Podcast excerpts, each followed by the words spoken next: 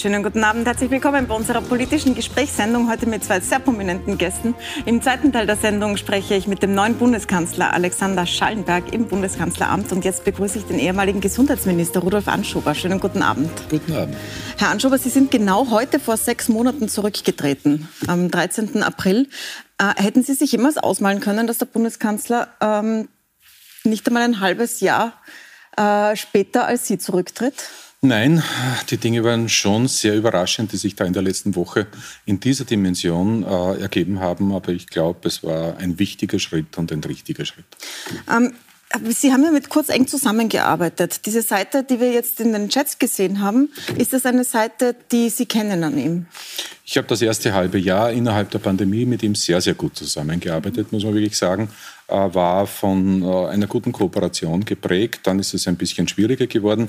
Aber diese Dimension und diese Vorhalte, äh, die haben mich schon sehr überrascht, wobei man natürlich unterscheiden muss zwischen dem strafrechtlich relevanten Bereich. Da maße ich mir auch keine Beurteilung zu. Das entscheiden die Juristen, entscheiden die Gerichte. Politisch muss sichergestellt werden, dass die korrekt arbeiten können, in Ruhe arbeiten können, ihre Aufgabe erfüllen können. Und das ist mit der Justizministerin Alma Zadic bestens garantiert. Und das andere ist aber dieses Sittenbild, das bei den äh, Chats herausgekommen ist. Und das ist schon ziemlich verheerend. Ähm, wenn Sie zurückdenken an Ihre Zeit mit äh, Sebastian Kurz in einer Regierung, ich habe ich hab jetzt zurückblickend ähm, kann ich mich erinnern an die Zeit, wo die Umfragen gedreht haben bei Ihnen. Das war zwar in allen Umfragen so, aber es ist schon aufgefallen, dass eine Tageszeitung, die jetzt auch im Gespräch ist, da besonders auffällig war. Wenn Sie sich das rückblickend anschauen und dazu die jetzigen Vorwürfe kennen, bewerten Sie das neu?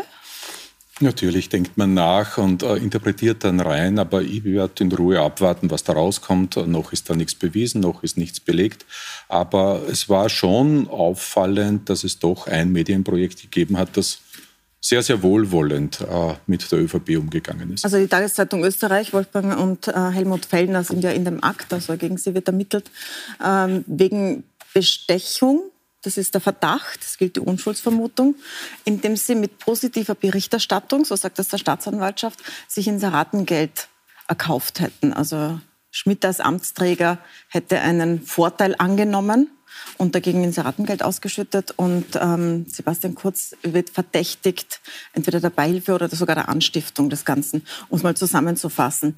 Jetzt ähm, sieht man da schwarz auf weiß etwas, das schon viele PolitikerInnen uns erzählt haben in den letzten Jahren. Also da war die Außenministerin Karin Kneißl, die so Ähnliches erzählt hat, dass äh, sie unter Druck gesetzt worden ist. Da war ähm, der ehemalige Bundeskanzler Christian Kern. Jetzt sind Sie ja schon lange in der Politik. Können Sie mir beschreiben, was wissen Sie von so einem System? In Wirklichkeit ist das jetzt eine sehr unbefriedigende Antwort, die ich jetzt gebe, aber in Wirklichkeit gar nichts. Äh, denn äh, natürlich hat es Mutmaßungen gegeben, Gerüchte und so weiter und so fort, aber ich war nie in der Situation, dass ich horrende, riesige Inseratentöpfe gehabt hätte, die ich zu vergeben habe. Wir haben in der Pandemie ausschließlich inseriert äh, in die Bereiche, wo es um äh, Pandemieinformation, um Corona-Information gegangen ist. Das war, glaube ich, eine sehr sachliche, breit gestreute Information, die war auch wichtig. Seherinnen und Seher werden sich erinnern, dieses Schau auf mich, schau auf dich, äh, wo die Verhaltensregeln, die Verhaltenstipps äh, enthalten waren. Aber darüber hinausgehend äh, hat es keine großartigen Inseratentätigkeiten gegeben und von daher habe ich auch keine unmittelbaren direkten Erfahrungen. Wobei ja in der Pandemie die Inseratenkosten der Regierung explodiert sind, aus gutem Grund. Es gab tatsächlich viel Information weiterzugeben. Ähm, was der Vorwurf ist der Staatsanwaltschaft jetzt, ist, dass die Mediengruppe Österreich von den Fellners mehr äh, Geld pro Leser oder Leserin bekommen hätte als andere Medien, als andere Zeitungen. Also da gibt es teilweise große Diskrepanzen, die stehen teilweise wirklich ähm, einfach auf Platz eins. Die Vorarlberger Nachrichten sind noch größer da drinnen pro, pro, Leser, aber wenn man die beiseite lässt, dann ist es Österreich. Mhm. Haben Sie sich angeschaut, wie das mit diesen Pandemieinseraten war? War das da auch so, glauben Sie? Habe ich mir äh, offen gesagt nicht angeschaut. Äh, wichtig war allerdings, dass nach dieser ersten Phase, wo es äh, sehr schnelle Inserate gegeben, äh, geben musste, weil der Zeitdruck da war, dann groß europaweit auch ausgeschrieben wurde. Äh, das finde ich äh, absolut einen richtigen, korrekten Vorgang, denn es wird ja im Wesentlichen um zwei Dinge gehen. Einerseits um das Aufklären des Sachverhalts, Wie gesagt, da sind die Gerichte dran. Aber das andere wird sein müssen, dass der Untersuchungsausschuss diese Vorgänge politisch untersucht. Nicht strafrechtlich, sondern politisch. Und das sollte aus meiner Sicht so oder so Konsequenzen haben, denn wir haben in Österreich eine relativ geringe Presseförderung, äh, mhm. gerade dort, wo es um Qualitätsabsicherungen geht. Da bin ich persönlich dafür, dass man umverteilt von den Inseraten hin zur Presseförderung. Und wir brauchen mit einer hohen Wahrscheinlichkeit äh, bei den Inseraten einfach mehr Transparenz. Da gibt es ja auch einige Vorhaben im Regierungsübereinkommen zwischen äh, der ÖVP und den Grünen. Äh, und da sollte jetzt rasch reagiert werden, zumindest dann, wenn der Untersuchungsausschuss konkrete Vorschläge am Schluss seiner Ermittlungen. Aber Sie haben jetzt gesagt, es wurde europaweit ausgeschrieben. Das stimmt für die Seite der Agenturen, also derer, die die Inserate vergeben. Mhm. Auf der Seite der Medien nicht. Also die werden recht freihändig vergeben, mhm. welches Medium was bekommt. Da, das, das sind Einzelbeziehungen mhm. sozusagen. Mhm. Da kann man sich nicht bewerben und sagen, wir haben so und so viel Qualität oder wir haben so und so viel ähm, Publikum, sondern das wird einfach vergeben. Soll sich das auch ändern? Ich glaube, es braucht A, Transparenz und B, ein System, äh, das möglichst gut äh, diese Vorkommnisse oder diese Verdachtsmomente ausschließt. Äh, daran müssen wir jetzt arbeiten. Es geht doch nach diesem Skandal insgesamt darum, dass die Politik wieder Vertrauen sich erarbeitet. Demokratie ohne Vertrauen in die Politik funktioniert nicht. Und das ist jetzt aus meiner Sicht schwer äh, beschädigt. Äh, deswegen braucht es Konsequenzen. A, die Aufklärung, B, die Systeme, die korrigiert werden müssen mit so viel Transparenz wie nur irgendwie möglich. Ich glaube, das ist immer der Schlüssel, äh, dass alles auf den Tisch kommt, was Sache ist, sind der Steuergelder, um die es geht. Also hat jeder Bürger, jede Bürgerin auch ein Anrecht dafür. Äh, und drittens geht es auch um einen anderen Umgangsstil miteinander. Ich glaube, äh, es braucht so etwas wie einen neuen Respekt in der Politik, eine neue Kultur. Da darf nicht nur geredet werden davon, sondern das muss gelebt werden. Und wenn ich mir die Chats so durchlese, dann hat man so den Eindruck, äh, dass es den einen oder anderen Politiker gegeben hat in der Vergangenheit, dem die eigene Karriere doch wichtiger war als das, was beim Bürger angekommen ist, als das, was man machen musste Warum für den sagen Sie den einen oder anderen, wenn es genau um einen geht? In dem Fall geht es nur um äh, einen. aber dass man den Eindruck bei diesen Chats erhält. Äh, und die wurden ja nie dementiert, die wurden nie in Frage gestellt, auch von Sebastian Kurz nie in Frage gestellt, äh, dass zum Beispiel ein 1,2 Milliarden Euro Paket äh, für Kinderbetreuung so etwas Wichtiges, existenziell Wichtiges für die Kinder, für die Mütter, für die Väter, dass man das verhindert, nur um Ja der damaligen Regierung und dem eigenen Parteichef keinen Erfolg zu können. Das kann es doch nicht sein. Äh, so darf Politik nicht funktionieren. Äh, und da braucht es einen Neubeginn. Und ich bin immer der Vertreter der These, jede schwere Krise hat auch eine Chance in sich, nämlich dass es eine Wende gibt in diesem Bereich, dass es einen Neubeginn gibt. Und daran muss jetzt gearbeitet werden. Sie haben ja lange Regierungserfahrung, 18 Jahre, glaube ich. Mhm die meiste Zeit davon in Oberösterreich mit schwarzen Landeshauptmännern. Pöringer, dann stellt er nicht, stellt er ja. auch noch kurz. Äh, jetzt gibt es so erste Risse zwischen den Landeshauptleuten und dem Bundesparteiobmann bzw. der Bundespartei. Ähm, Günter Platter hat, hat, gerade festgestellt, er ist schwarz und nicht türkis zum Beispiel. Können Sie einen Unterschied schildern zwischen ähm, einem schwarzen Landeshauptmann der Zusammenarbeit als Juniorpartner und ähm, Sebastian Kurz als türkisen Parteiobmann und Bundeskanzler?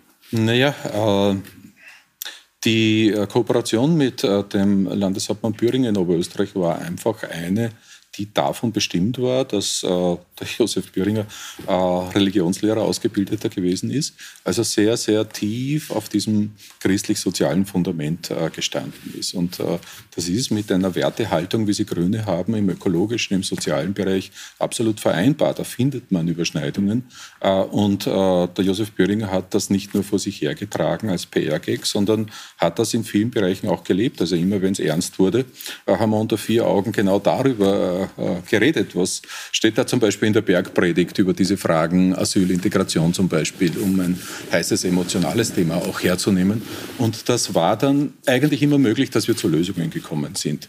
Bei Sebastian Kurz habe ich manchmal jetzt im Nachhinein so den Eindruck, da ist es weniger um konkrete Wertehaltungen, ich glaube auch nicht um rechte Wertehaltungen gegangen, sondern da ist es eher um den Erfolg gegangen. Äh, äh, irgendwo habe ich unlängst die These gelesen, äh, eine, eine Kunstfigur jetzt äh, im politischen Bereich, wo es um die Maximierung des Erfolges äh, vorrangig gegangen ist. Also zwei sehr, sehr unterschiedliche politische Ansätze. Mhm. Ähm, ich würde gern zu Ihnen persönlich kommen. Jetzt sind Sie sechs Monate weg gewesen. Man hat Sie auch kaum in den Medien gesehen, gerade mal die letzten zwei Wochen. Können Sie schildern, wie diese ersten Tage ohne Spitzenpolitik waren. Wir haben alle in Erinnerung ihre emotionale Abschiedsrede und dann waren sie weg. Wie ist das, wenn man dann plötzlich weg ist? Es ist ruhiger. Äh, das war mal das eine. Äh, das zweite ist, äh, ich habe wirklich ein unglaubliches Glück gehabt, dass ich A, noch nicht so krank war, dass ich mich nicht hätte erholen können. Und die Kraft ist wieder da und das ist für mich persönlich jetzt einmal das Wichtigste, dass, dass es gesundheitlich gut ausschaut. Und das Zweite war, dass ich eine Sympathiewelle erfahren habe, wie ich das eigentlich in der Politik wirklich unvorstellbar erachtet hätte davor. Äh, passiert heute noch, äh, gerade jetzt beim, beim, beim, äh, bei der Fahrt hierher zum Beispiel, äh, dass mir Leute nachrennen und sich jetzt noch ein halbes Jahr später bedanken für die Arbeit. Es hat zehntausende Menschen gegeben, die Mails geschrieben haben, äh, die, die, die Briefe geschrieben haben, die ein kleines Geschenk, ein Symbol vorbeigebracht haben. Ich habe irgendwann einmal gesagt, äh, ich esse liebend gern Mondstrudel. Ich hätte eine Mondstrudel-Bäckerei äh, aufmachen können. So viel Mondstrudel ist gebracht worden. Also die Leute waren unfassbar lieb. Äh, und mir hat das sehr, sehr viel Kraft gegeben. Das heißt, in dem Sinn keine Entzugserscheinungen. Der Körper hat halt einige Zeit gebraucht, dass er wieder schlafen darf äh, in der Nacht. Und äh, über diese drei, vier Stunden, die vorher die scheinbare Normalität gewesen sind, äh, jetzt wieder einen gesünderen Lebenswandel führen kann. Ähm, Sie schreiben ja gerade ein Buch, also ein fiktionales Sachbuch, wie Sie sagen, über die Pandemiezeit anhand von verschiedenen Personen, wie Sie das erlebt haben, haben jetzt viele Gespräche geführt. Bei Ihnen war sicher der ein entscheidende Moment dieser Pandemie, zumindest in der Beobachtung der Herbst 2020, wo Österreich teilweise auf Platz 1 bei den Todeszahlen sogar weltweit gestanden ist, also eine katastrophale Lage. Und Ihnen vorgeworfen wurde, dass Sie viel zu spät reagiert haben auf diese exponentielle Entwicklung, die sich da über den Sommer gezeigt hat. Wenn Sie jetzt zurückblicken auf diese Zeit, wann ist da was falsch gelaufen? Ja, das Schöne am Aufarbeiten ist ja, äh, wenn man ein Buch schreibt, dass man Zeit hat, dass man aus der Distanz hinschauen kann, dass man auch nicht mehr in einer Verteidigungsposition drinnen steht, sondern sich das ganz nüchtern äh, und möglichst objektiv ansehen kann. Und ich habe eines gemacht, ich habe mich vor allem auch mit Kritikerinnen und mit Kritikern zusammengesetzt. Also die, äh, die sehr intensiv manchmal auf Twitter äh, etwa äh, die Arbeit äh, in diesem Herbst, äh, von dem Sie sprechen, also im Herbst vor einem Jahr, mhm. kritisiert haben, ähm, denen zuzuhören, deren Argumente äh, zu hören, dann zu sehen, ob da wirklich Fehler passiert sind, das war für mich sehr, sehr interessant. Und sind und Fehler passiert? Da, das ist ja Schluss. Na, selbstverständlich, in einer Pandemie passieren immer Fehler. Das ist die schwierigste Situation. Du hast äh, ein Virus, das niemand kennt. Es gibt Fachexperten, die sehr unterschiedliche Einschätzungen haben. Äh, und äh, damals im September, Oktober des letzten Jahres hat es äh, von vielen Experten noch die Einschätzung gegeben, äh, kein Grund zur Beunruhigung. Es geht relativ äh, gleichmäßig dahin. Und dann sind innerhalb von drei, vier Tagen, ich weiß noch, 23., 24., 25. Oktober, äh, die Zahlen dermaßen explodiert. Das heißt, wir mhm. hatten damals, das ist jetzt meine Erklärung, eine schon sehr hohe Dunkelziffer. Wir haben noch wenig Tests gehabt im Vergleich zu jetzt.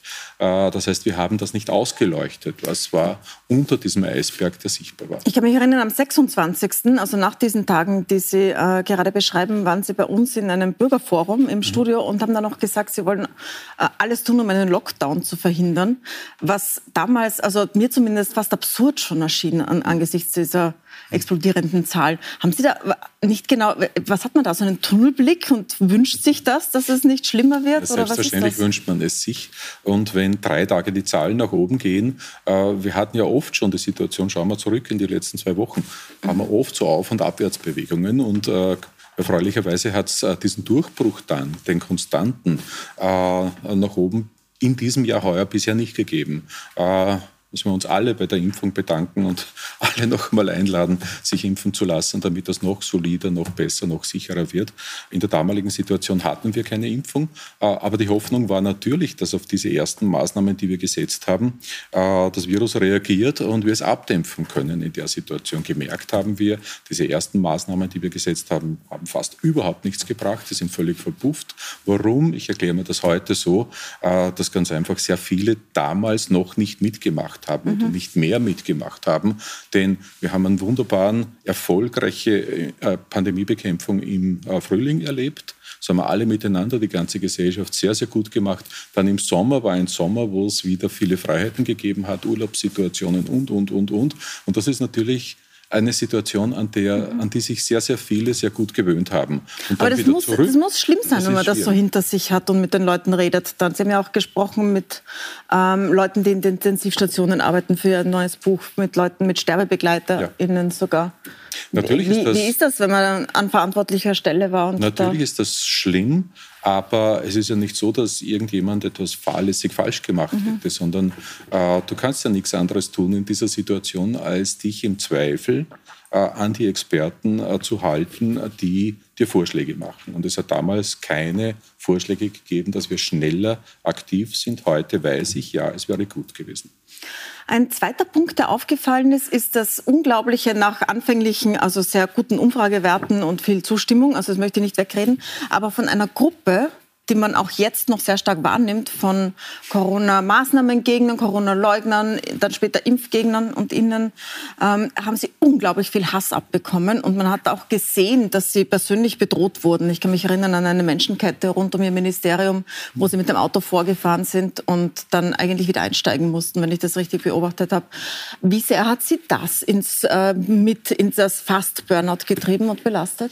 Naja, äh, ich würde das unterscheiden. Ein Maßnahmen Gegner ist noch keiner, der militant ist. Mhm. Aber es hat sich ein kleiner Teil dieser Szene ziemlich radikalisiert und ich kann mich erinnern an äh, Berichte des Verfassungsschutzes, wo mir gesagt wurde, hallo, Sie haben Ihren Namen bei der Kundgebung in der und der Stadt genannt. Äh, Sie haben die Wohnadresse genannt. Äh, mhm. Das heißt, die wissen, wo Sie zu Hause sind und deswegen hat es damals dann auch ein sehr intensives Screening gegeben seitens der Behörden, in den sogenannten sozialen Medien, äh, was da sonst noch kommt an Gewalt. Äh, und das war teilweise wirklich erschreckend vom Sturmgewehr, das äh, im, im, im, auf Facebook, glaube ich, dargestellt wurde, so unter dem Motto, das ist vorbereitet für mich, bis zu Pistolen, bis zu Aufrufen, so unter dem Motto, Demonstrationen haben keinen Sinn, sondern man muss zu den Waffen greifen. Äh, und äh, ja, jetzt habe ich das nicht geglaubt in Wirklichkeit, weil äh, gibt so dieses Sprichwort, Hunde, die bellen, die beißen nicht. Und damit habe ich mir ein bisschen getröstet. Mhm. Allerdings, was mir persönlich wirklich, das kann man schwer erklären, weil auch nie äh, jemand in der vergleichbaren Situation ist, was mir Probleme bereitet hat, das war dieses dann zunehmend abgeschottet sein. Ich bin ein Mensch, der irrsinnig gern mit Bürgerinnen und Bürgern redet, der äh, gern seine Sprechstunde unter Anführungszeichen in der U-Bahn hält. Sie sind ja auch immer mit dem Zug hat. zwischen Linz und Wien. Bin immer mit den Öffis hin und her gependelt und plötzlich war all das nicht mehr möglich und ich habe das Gefühl gehabt, ich lebe da jetzt unter dem Glassturz und das hat sich so äh, weit zugespitzt, ist, dass vor meinem privaten Wohnhaus dann äh, vor und hinter dem Haus äh, das Polizeiauto, das jeweilige gestanden ist. Äh, die haben alle einen großartigen Job im Übrigen gemacht, einfühlsam, engagiert und so weiter und so fort. Aber dennoch war es ein dann irgendwann völliges Isoliertsein und das das hat mir ein bisschen die Atemluft genommen. Aber Angst hatten Sie nicht. Also es hat ja in Deutschland jetzt den Fall gegeben, dass ein ähm, Corona-Maßnahmengegner, Leugner, wie auch immer man es nennen will, einen jemanden erschossen hat ja, ihm sagen wollte, er soll die Maske tragen. Sie haben das einer ganzen Bevölkerung gesagt. Das ist dramatisch. Äh, und vor allem, was ich am beängstigenden empfunden habe, das waren dann die Reaktionen im Netz dass es unglaublich viele gegeben hat, äh, die mhm. diesem Täter, diesem Mörder äh, gratuliert haben und gesagt haben, genau das war richtig. Äh, und sie seien stolz auf ihn. Also so weit dürfen wir es in unserer Gesellschaft ganz einfach nicht kommen lassen. Wir dürfen diese Spaltung nicht zulassen, die müssen wir überwinden. Und ich glaube, das ist eine der wichtigsten Aufgaben auch für die Politik, neben diesem Wiedererarbeiten von Zustimmung, Vertrauen, jetzt diese Spaltung zu überwinden und mit Aufklärung auf die anderen zuzugehen. Und ob das jetzt fünf oder zehn Prozent sind, ist ja gleichgültig. Was ich glaube, was jetzt Sinn machen wird, äh, das wäre gerade zum Thema Impfen in den Gemeinden Veranstaltungen zu machen, wo man miteinander redet. Wo man mhm. also nicht mehr Kampagne, sondern kleine Veranstaltungen. Aufklärung, das mhm. Gespräch führen. Äh, ich kann mich erinnern, ähm, nach der äh, großen Fluchtbewegung, wo auch sehr viel Emotion da gewesen ist in manchen mhm. Bereichen, gerade in Gemeinden, wo es Quartiere dann gegeben hat, neu war das der Mittel der Wahl, dass wir diese Veranstaltungen durchgeführt haben, auch Gegner, Menschen, die emotionalisiert waren, eingeladen haben. Die sind auch gekommen. Das waren teilweise auch unschöne Szenen am Beginn. Aber dennoch hat es zu einer Versachlichung dann beigetragen. Und ich würde mir wünschen, dass dort ein Vertreter aus der Intensivstation reden kann. Mhm. Oder zumindest ein Video von der Intensivstation vorgespielt wird, damit auch die erkennen, welcher Irrsinn es ist, wenn man sich in Zeiten wie diesen äh, nicht schützt und die anderen nicht schützt. Zum Abschluss eine Frage zu Ihrer Gegenwart. Also Sie haben sich aus der Schusslinie rausgenommen und haben jetzt eine Pause gemacht, eine längere, wenn ich das richtig gesehen habe oder beobachtet. Äh, wovon leben Sie denn jetzt? Was machen Sie jetzt? Ich habe gehört, Sie machen, also Sie haben mir schon in der Zeit erzählt, Sie machen Vorträge. Ja, ich habe einerseits, einerseits habe ich noch ein bisschen äh, was am Sparbuch. Äh, das heißt, ähm, habe ja keinen luxuriösen Lebenswandel jetzt in dem Sinn, dass ich da Unsummen brauchen würde, aber äh, das ist schon ein gutes Gefühl. Ich habe keinen Euro öffentlicher Gelder mehr erhalten äh, nach dem Ausscheiden. Das ist auch richtig so, war auch nicht notwendig. Äh, und äh, jetzt versuche ich einfach mir eine neue wirtschaftliche Existenz aufzubauen. Das heißt, es äh, sind Vorträge in erster Linie, es sind aber auch Kolumnen und es ist das Buch, von dem ich hoffe, dass es gut gelesen wird. Ab dem 14. Mhm. März wird es im Übrigen kaufbar sein. Und äh, bei den Vorträgen geht es um ganz unterschiedliche Themen, vor allem um meine beiden großen Themen, die mich sehr beschäftigen. Das eine ist die Klimakrise und das andere ist natürlich die Pandemie. Jetzt sind wir fast am Ende, aber viele fragen, wie geht es dem Hund, wie geht es dem Argo? dem Argo geht es gut. Viele Fragen dazu bekommen für Sie. Der wartet zu Hause, der war ja, das war wirklich schön, einmal bei einer Sendung mit dabei, direkt im Beim Bild. ersten Interview, genau. genau. Ja. Und der Argo ist jetzt zwölf, ist natürlich schon ein hohes Alter äh, mhm. für... Äh, einen großen Hund, aber er ist fit und genießt es sehr, dass sein Herrchen jetzt ein bisschen mehr Zeit hat. Ich werde jetzt dann gleich ins Bundeskanzleramt fahren und den neuen Bundeskanzler interviewen, Alexander Schallenberg. Sie haben ja mit ihm zusammengearbeitet in der Regierung. Äh, kurz zum Ende, was ist Ihre Einschätzung von ihm als Person und wie sehr emanzipiert er sich von der vorigen Regierung oder nicht? Alexander Schallenberg ist ein Diplomat äh, und das lebt er auch. Und von daher erwarte ich mir von ihm, dass er, dass er sehr konsolidierend, äh, vertrauensbildend tätig sein wird. Das braucht die Koalition jetzt, äh, damit sie rasch auch äh, das Regierungsübereinkommen wieder in Angriff nimmt und sich auf die Umsetzung der Maßnahmen konzentriert. Da ist viel Positives für Österreich drinnen und darum wird es äh, gehen, dass man das jetzt macht, dass man das tut. Und ich gehe schon davon, also ich habe mir nicht erwartet, dass er am ersten Tag äh, nach seiner Angelobung jetzt sich großartig distanziert oder etwas Ähnliches darstellt. Das wäre ja absurd, wenn man das sich erwarten würde. Aber mittelfristig gehe ich schon davon aus, dass er seinen eigenen persönlichen Stil und seinen Kurs finden wird.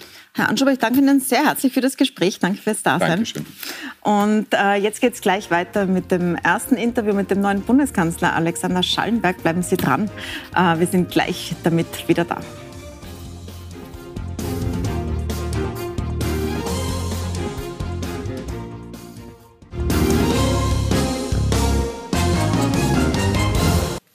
Schönen guten Abend, Herr Bundeskanzler. Herzlichen Dank für Ihre Zeit. Guten Abend. In diesen dichten Tagen. Ähm, ich würde beginnen mit dem Beginn Ihrer Kanzlerschaft. Äh, wir haben gelesen bei Christian Nusser, dass Sie die Krisensitzung am Freitag früher verlassen haben, also früher um Mitternacht und um drei in der Früh ein SMS von Sebastian Kurz bekommen haben mit der Frage, ob Sie Bundeskanzler werden. Ähm, war das so und wie lange haben Sie überlegt? Nein, ich habe eine SMS bekommen, wir telefonieren können. Dann haben wir dann gesprochen am Samstag. Und, und da hat er mich dann gefragt. Und so ist das, so ist das entstanden. Das waren sehr wilde, bewegende, turbulente Zeiten. Und äh, ich muss ganz offen sagen, ich habe dieses Amt nie angestrebt, ähm, war nicht Teil sozusagen meiner Lebensplanung, überhaupt nicht. Ähm, aber ich habe es eigentlich als meine Pflicht quasi gesehen, da nicht Nein zu sagen, so wenn wenn sozusagen das Schiff ins Trudeln kommt und ins Schlingern, dass man da einfach seinen Mann steht und, und versucht zu helfen. Ich hoffe, wir haben noch viele Gelegenheiten, über Inhalte zu sprechen, aber jetzt sind Sie so frisch im Amt. Ich würde gerne über das Amtsverständnis sprechen ähm, und äh, am Anfang Ihre Angelobungsrede mal ansprechen. Da haben Sie nämlich gesagt, ich halte die im Raum stehenden Vorwürfe für falsch und bin überzeugt, dass am Ende herauskommt, dass an Ihnen nichts dran war. Jetzt sind Sie als Bundeskanzler, Chef der Exekutive, also der Regierung, im Gewaltentrennung Regierung, Parlament macht die Gesetze und die unabhängige Justiz. Und haben als erstes eigentlich die Justiz in Frage gestellt. Zumindest haben viele das so Nein, verstanden. Überhaupt nicht. Äh, es war auch nicht meine Absicht. Es war nach diesen unglaublich turbulenten Tagen und schwieriger Zeit, habe ich es für richtig befunden, dass ich gleich sozusagen bei der ersten, und ich habe noch sehr viel mehr apropos gesagt, natürlich ja, ich zu ganz anderem. Für das Amtsverständnis. Genau. Also, dass ich sage, dass, das ist meine persönliche Meinung, meine persönliche Überzeugung, dass in strafrechtlichen Vorwürfen eigentlich, äh, dass die sich auflösen werden. Aber das ist überhaupt kein Vorwurf oder Bezweiflung der Justiz, ganz im Gegenteil. Na, meine Hoffnung, ja im Namen großes, der Meinungsfreiheit zu. Ich habe, aber natürlich, ich habe großes Vertrauen in die Justiz. Und ich habe großes Vertrauen, dass hier schnell aufgeklärt wird, also aufgeklärt wird. Und ich hoffe, dass es schnell geschieht. Ähm, ich persönlich kenne Sebastian Kurz seit Jahren und bin persönlich der Überzeugung, dass da nichts dran ist. Und interessanterweise gibt es ja jetzt schon Stimmen, ähm, Strafrechtsprofessoren, die ähnlicher Meinung sind. Äh, und ich habe es einfach nach diesen turbulenten Tagen für richtig befunden, diese persönliche Meinung wohlgemerkt äh, äh, dazu erklären. Aber haben Sie diesen Akt gelesen? Es sind ja doch einige hundert Seiten, die aufgetaucht sind. Und es gibt Landeshauptleute wie Platter, die nach der Lektüre dann doch ihre Meinung ein bisschen geändert haben. Wann hatten Sie denn Gelegenheit, sich das anzuschauen? Ich habe es mir übers Wochenende durchgeblättert, aber ganz offen, das stimmt so nicht, wie das dargestellt wird. Es gibt eigentlich eine wirklich beeindruckende Geschlossenheit äh, in der ÖVP. Ich habe mit den Landeshauptleuten auch regelmäßig Kontakt, auch zum Beispiel mit dem Landeshauptmann Tiros Günther Platter, habe ich gerade gestern Abend wieder telefoniert. Also, um ihn ähm, einzufangen? Nein, überhaupt nicht. Nein, nein, nein, es ist völlig normal. Ich bin sozusagen ganz frisch angelobter Bundeskanzler, dass ich versuche, versuche äh, mit allen äh, Landeshauptleuten gerade der ÖVP Kontakt aufzunehmen. Ich werde das natürlich auch mit allen anderen so pflegen, genauso wie mit den äh, Oppositionsführern, mit den Parteiführern. Das ist völlig normal. Aber ich habe wahrgenommen in den letzten Tagen eine unglaubliche Geschlossenheit innerhalb der ÖVP. Man darf nicht vergessen, am Montag gerade wurde Sebastian Kurz mit 100 Prozent der Stimmen zum Clubobmann gewählt. Vor wenigen, eigentlich Tagen letztes, letzten Endes mit 99,4 Prozent zum Parteiobmann. Das hat sich jetzt nicht gewandelt. Er ist jene Person, die die ÖVP zweimal zu sehr großen Wahlerfolgen geführt hat. Und ich sehe da überhaupt keine sozusagen Zweifel. Was es jetzt notwendig mhm. ist, ist rasche Aufklärung und da habe ich Vertrauen in Justiz, dass das auch rasch gefolgt Jetzt konzentrieren sich alle in der VP sehr auf die strafrechtlichen Vorwürfe darin. Die wollen wir der Justiz überlassen und hier auch nicht diskutieren. Aber es gibt ja auch eine politische Ebene, die auch diskutiert gehört. Also der politische Stil, die moralische, ethische Ebene.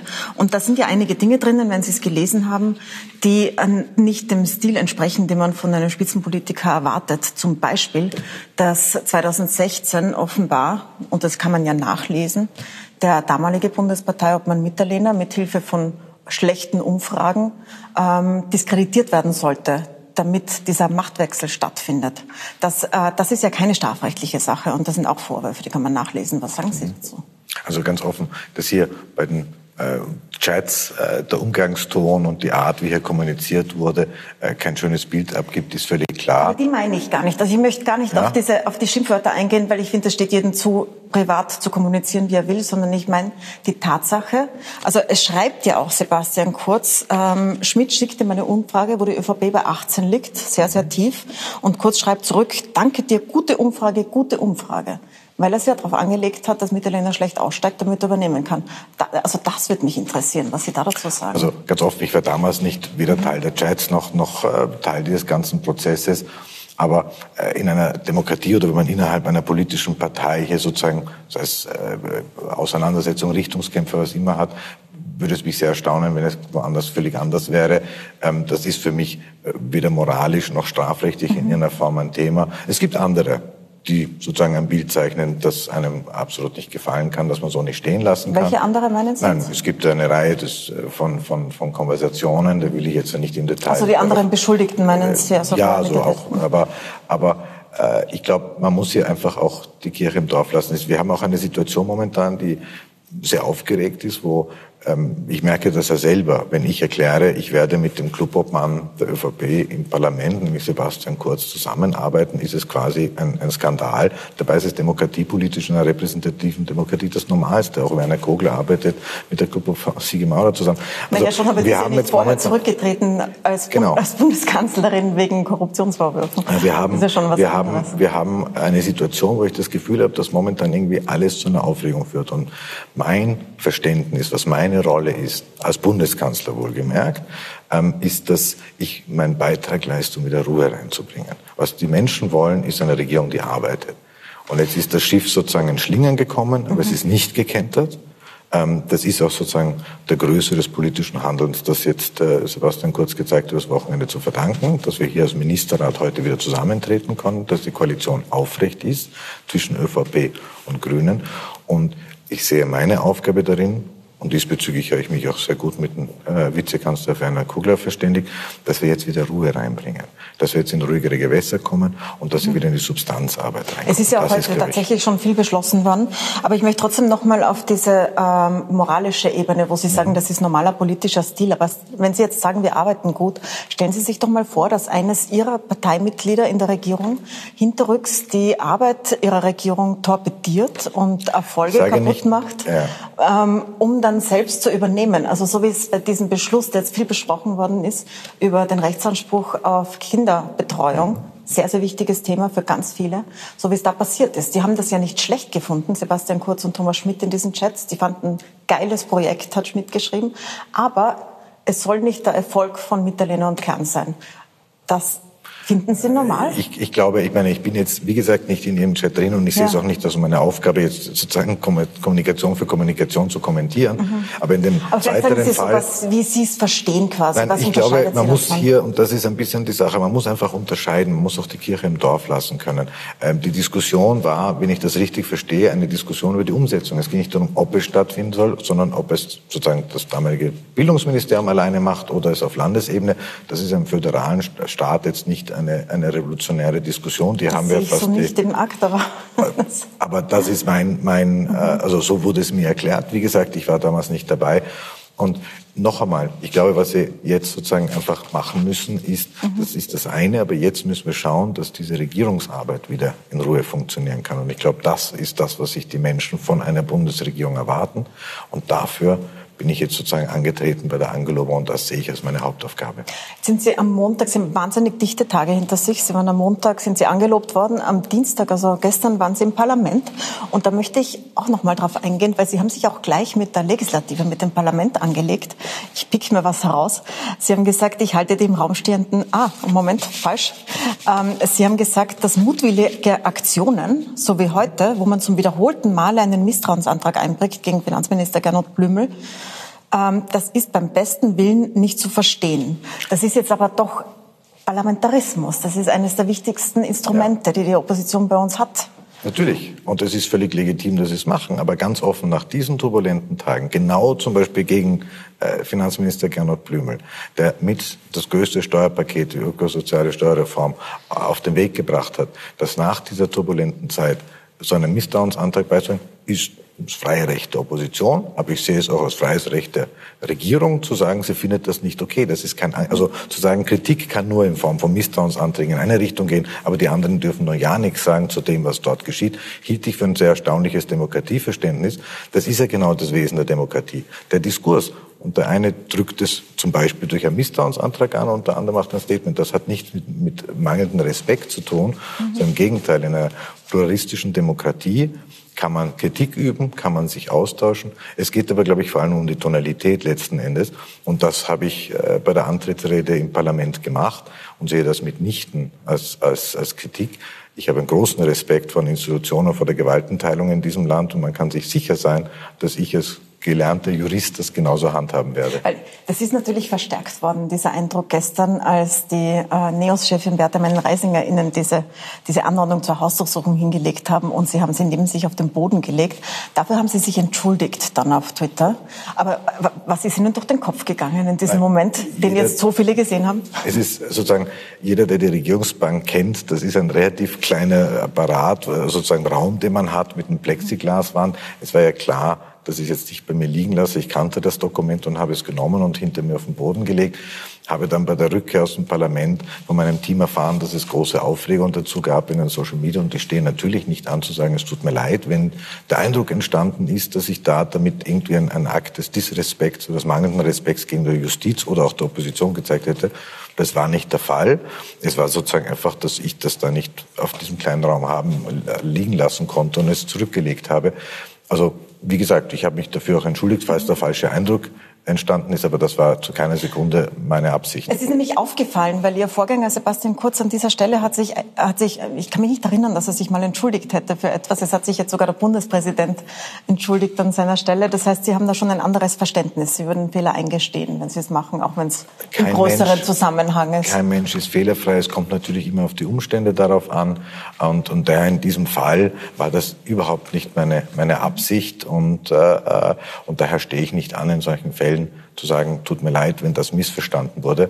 Ähm, also ich sehe das nicht als unterschiedliches Amtsverständnis. Wir haben natürlich manchmal, jeder hat seine eigene Sprache, jeder Mensch, das ist ganz klar.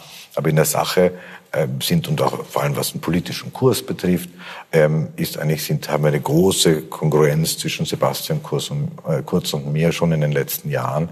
Ähm, aber wie gesagt, in diesem Fall habe ich es gut befunden, diesen Akt zu setzen. Ähm, ich möchte noch auf das Thema eingehen, das im Zentrum dieser äh, Affäre, dieses Skandals steht, das jetzt zum Bundeskanzler gemacht hat. Das ist die Inseratenvergabe.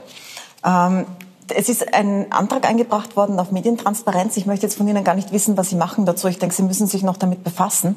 Aber mir ist ein Detail aufgefallen. Sie haben den Kabinettschef übernommen ähm, von Sebastian Kurz, also Bernhard Bonelli. Und der kommt ja auch vor in den Chats mit einem Satz, der jetzt viele aufregt in der Medienlandschaft. Ähm, da schreibt er, der Rest funktioniert ganz gut. Gemeint ist die Berichterstattung über die Steuerreform 2019 bei den Millionen, die er in den letzten Monaten in die Medien gepumpt hat, auch kein Wunder. Das schreit danach, dass man da was ändert. Wollen Sie das machen? Ähm, ganz offen, das ist sicher sozusagen meine diplomatische Ader. Meine Türen stehen offen. Ich bin bereit zu Gesprächen. Sie haben es ja selber schon in der Fragestellung gesagt, ich bin jetzt seit knapp 48 Stunden Bundeskanzler. Ich werde sozusagen mich jetzt nicht festlegen, das wäre, das wäre nicht klug. Ja, aber, aber Sie können sagen, ob Sie eine, eine Wende haben wollen in dieser ja schon seit vielen Bundeskanzlern, auch Feimann war schon im Untersuchungsausschuss deswegen bestehenden Praxis.